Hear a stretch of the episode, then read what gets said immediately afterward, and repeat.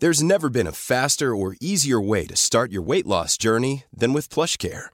PlushCare accepts most insurance plans and gives you online access to board-certified physicians who can prescribe FDA-approved weight loss medications like Wigovi and Zepbound for those who qualify. Take charge of your health and speak with a board-certified physician about a weight loss plan that's right for you. Get started today at plushcare.com slash weight loss. That's plushcare.com slash weight loss. plushcare.com slash weight loss. Economía pesada.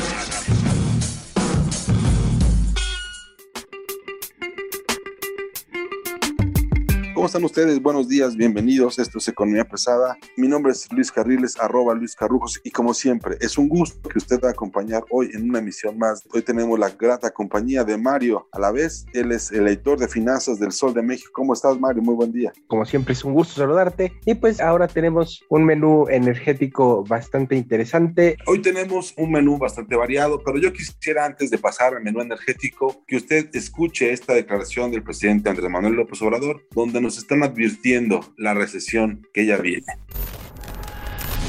Pero no confiarnos, porque no por situaciones nuestras, ¿eh? eso sí lo puedo garantizar, pero por cuestiones externas no estamos exentos de que se pueda presentar una eh, nueva crisis económica y tenemos que estar preparados.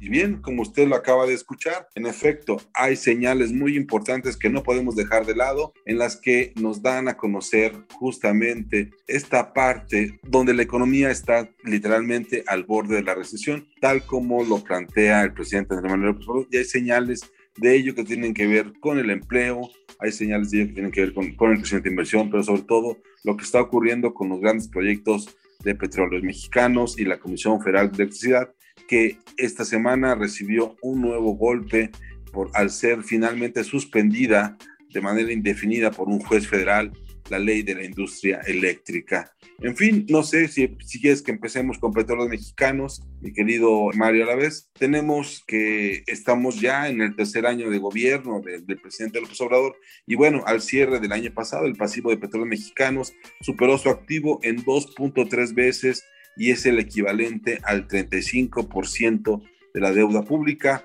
En ese sentido, la rentabilidad de, de, la, de, la, empresa se ve afectada básicamente por el tamaño de las aportaciones que tiene que hacer a la economía mexicana y en el caso, por ejemplo, de Pemex Transformación Industrial, bueno, pues se tuvieron unas pérdidas brutales, ¿no? que son equivalentes al 35% de su ingreso operativo. Es decir, no es viable la industria de la refinación en México. Además, y por si fuera poco, en los últimos dos años, entre 2019 y 2020, el patrimonio negativo de Pemex aumentó 22%.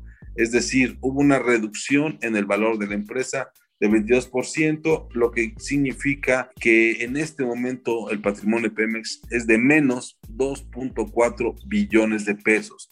Las pérdidas totales de la paraestatal suman los 828 mil millones de pesos, monto que supera el presupuesto federal a entidades y municipios del presupuesto de egresos federal, de, que es de 770 mil 800 millones de pesos.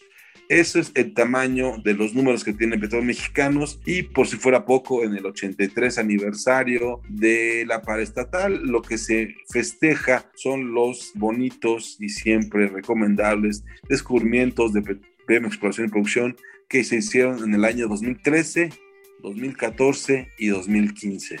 Bienvenidos al mundo de los petroleros, donde las cosas tardan tardan años y años y años. Mario. Bueno, y eso sin contar el pasivo a proveedores, ¿no, Luis Carriles? Pero por lo menos eh, ahora el titular de Petróleos Mexicanos, Octavio Romero, ya tiene el pretexto completo o nos da una pincelada de lo que está ocurriendo alrededor de, del pago a proveedores. El tema aquí es que pues ya presentaron un portal para que la gente pueda saber cuánto dinero le debe Pemex a los proveedores. Eh, nada más le debe un poquito más de 66 mil millones de pesos, pero ya, ya van bien, eh, ya van bien, ya pagaron 200 y tantos mil millones. Que tenían atrasados y pendientes.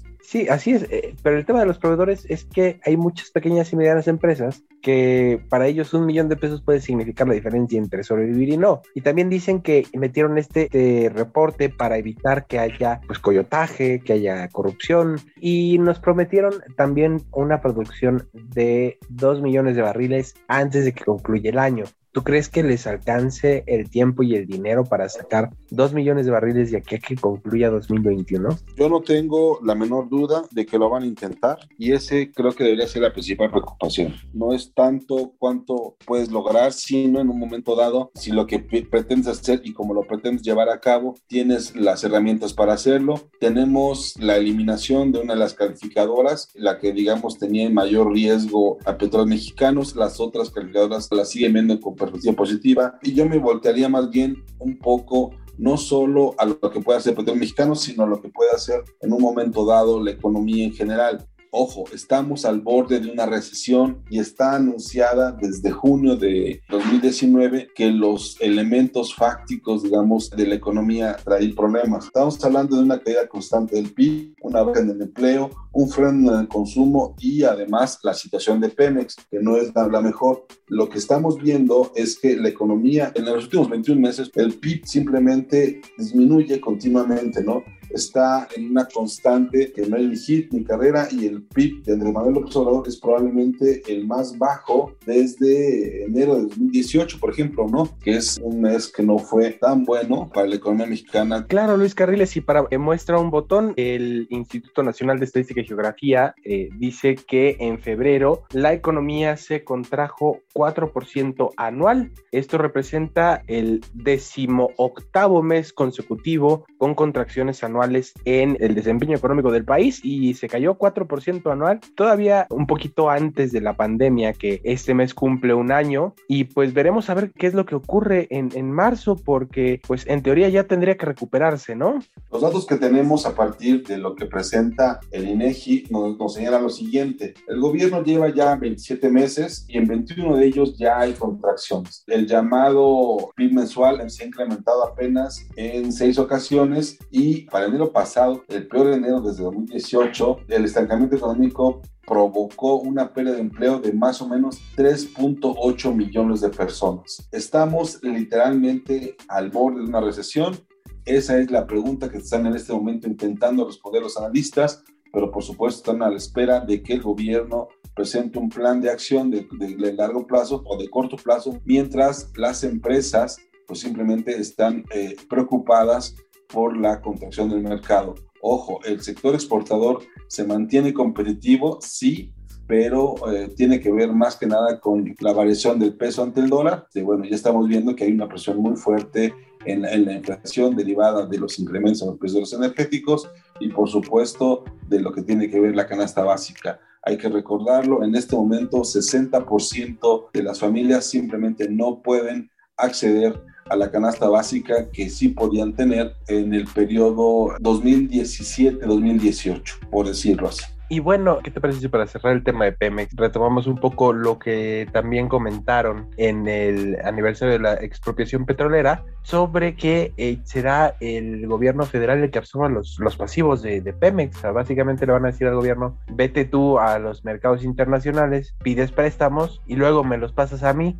porque a mí me van a castigar porque saben que soy medio maletón para pagar. Ahí me declaro completamente ignorante. ¿Cómo va a estar este proceso? ¿Cómo va a funcionar este proceso para con las calificadoras? ¿Cómo va a funcionar este proceso para con los proveedores? Explícanos más. Bueno, Pemex sale a los mercados internacionales con sus calificaciones, que en este caso son una de las que siguen vigentes. Una es bono basura y las otras dos la mantienen por encima del grado de inversión. Pero ahorita Pemex Está pagando el 6% de interés por intereses por cada bono que emite, cuando el resto de las petroleras del mundo que son equiparables pagan la mitad. Entonces, en este sentido, el gobierno federal tiene mejor calificación. Lo que ocurre con esto es que entonces le van a decir al gobierno, oye, por favor, vete al mercado, a ti que te cobran menos intereses se los pides y pues luego me lo pasas, ¿no? Y, pues de todos modos sigue siendo deuda, ¿cuál es el problema? Básicamente están outsourceando la solicitud de deuda a los mercados internacionales.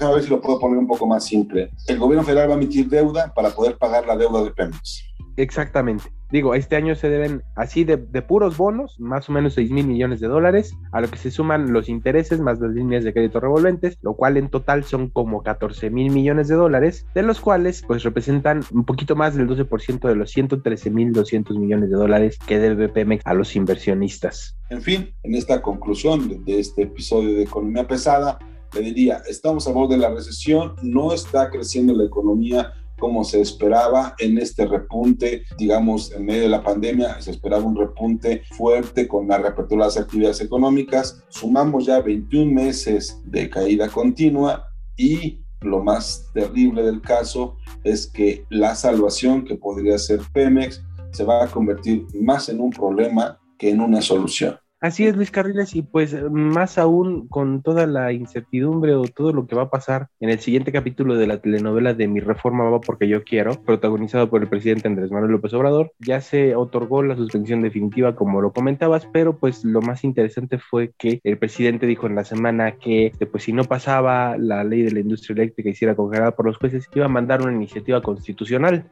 Entonces, la no intención. Le alcanzan los votos, no le alcanzan los votos para una reforma constitucional, no le alcanzan los votos en el Senado, no le alcanzan los votos en los congresos locales. En este momento, para una reforma constitucional, necesitaría él literalmente arrasar los congresos locales y entonces intentar operar. Yo creo que la apuesta política del presidente tiene que ver un poco con eso y aún así pues estaríamos viendo además de los procesos de intimidación que hay desde el gobierno federal hacia los juzgados que están amparando a las empresas eléctricas contra una ley que él sabía desde el principio iba a ser eh, rebatida en juzgados pues bueno están abriendo un espacio para la negociación que yo creo al final de cuentas va a ser parte de la solución a la que se tengan que llegar. Sin duda alguna, es un método un poco extraño para sentarse a negociar con las empresas sobre costos, precios, beneficios y demás, pero bueno, pues es el estilo de la 4T, ¿no? 40 amparos hasta el momento, más o menos, más de una decena de suspensiones temporales y ahora la suspensión definitiva. Pues parece que no va a pasar esta ley. ¿Será que, que tenga un as bajo la manga el presidente? Juan Pablo Gómez Fierro fue segundo del Distrito de Materia Administrativa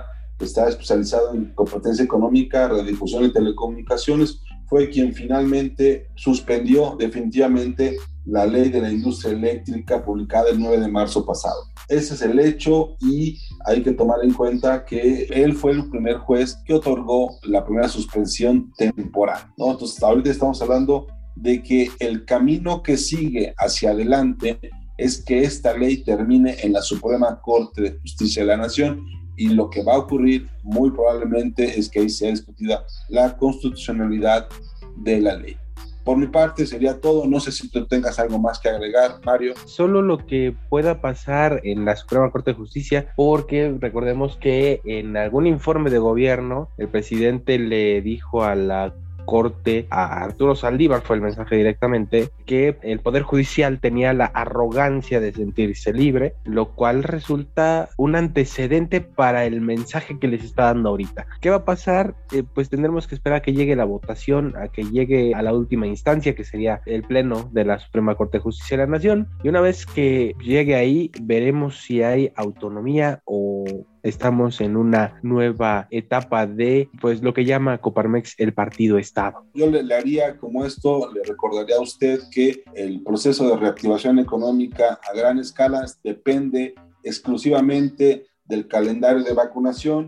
Hoy se da a conocer que hasta el 18 de marzo se han recibido 8.1 millones de vacunas, estamos hablando de 3.8 millones de vacunas de Pfizer, 870 mil de AstraZeneca, 3 millones de Sinovac y 400 mil de Sputnik V, más los 2.5 millones de vacunas que Joe Biden está mandando a México a cambio de que el gobierno de Manuel López Obrador, el que más actividad tiene con el extranjero, frene la migración hacia Estados Unidos. Joe Biden fue muy claro en su mensaje, ya no vengan para acá, no vengan más, a cambio te mandamos 2.5 millones de vacunas si tú haces el trabajo de frenar en la frontera a los centroamericanos. Esto es Economía Pesada, muchas gracias. Estaremos con ustedes la próxima semana. Muchas gracias, Mario. Y como siempre, los invitamos a escucharnos en Acast, Amazon Music, Apple Podcast, Google Podcast, Deezer y Spotify. Y también lo invitamos a suscribirse a nuestras redes sociales en arroba podcastom, donde usted podrá encontrar toda la oferta auditiva que tiene la organización editorial mexicana, la organización periodística más grande de América Latina.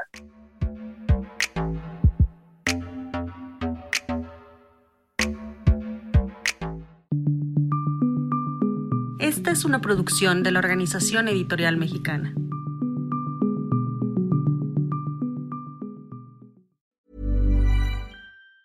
Hey, it's Danny Pellegrino from Everything Iconic. Ready to upgrade your style game without blowing your budget? Check out Quince. They've got all the good stuff shirts and polos, activewear, and fine leather goods, all at 50 to 80% less than other high end brands. And the best part? They're all about safe, ethical, and responsible manufacturing. Get that luxury vibe without the luxury price tag. Hit up quince.com slash upgrade for free shipping and 365 day returns on your next order. That's quince.com slash upgrade.